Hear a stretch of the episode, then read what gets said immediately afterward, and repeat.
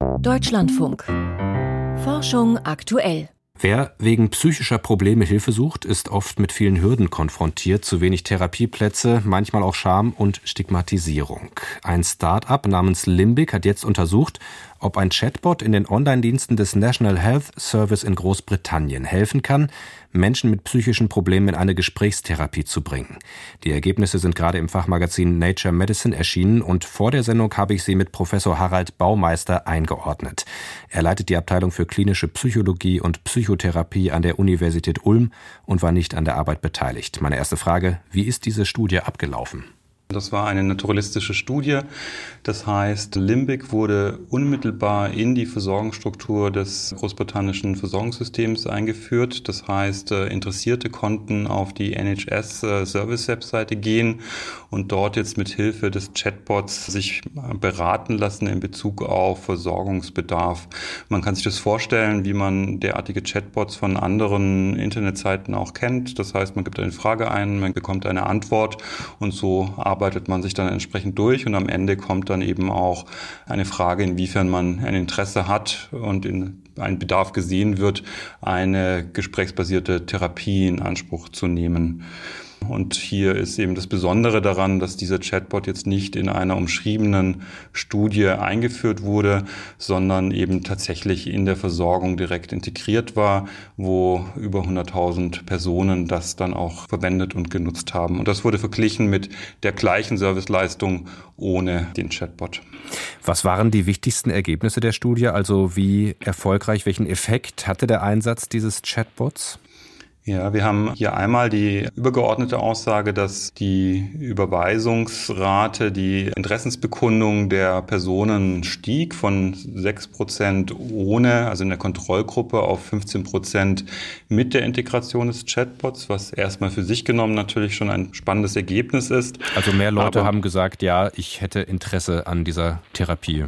Genau. Und das Besondere aber sicherlich an der Stelle ist, dass insbesondere auch ein stärkerer Zuwachs von Menschen, die man sonst schwerer erreicht, erreicht werden konnten. Das heißt Personen von Minderheiten, die man ansonsten eher schwieriger erreicht, da war die Zuwachsrate noch höher. Und das ist ein spannendes Ergebnis. Wenn sich das wirklich wiederholen lässt und bestätigen sollte, dann wäre das ein großer Schritt Richtung Public Mental Health, das heißt die Grundversorgung von Menschen in der Bevölkerung. Bevölkerung. Welche Minderheiten haben denn in dieser Studie offenbar vom Chatbot-Einsatz bei der Beratung profitiert?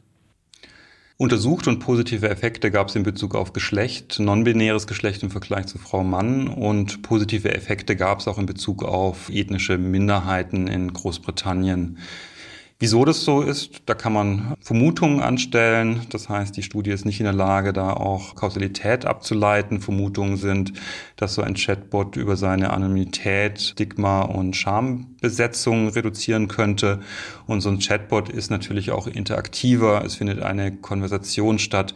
Das heißt, das ist ein Stück weit lenkender, aber vielleicht auch vielleicht spaßbesetzter, als wenn man einfach nur auf einer Webseite viel, viel Text lesen muss. Das nur als ein paar Beispiele neben vielen möglichen anderen, die man denken kann.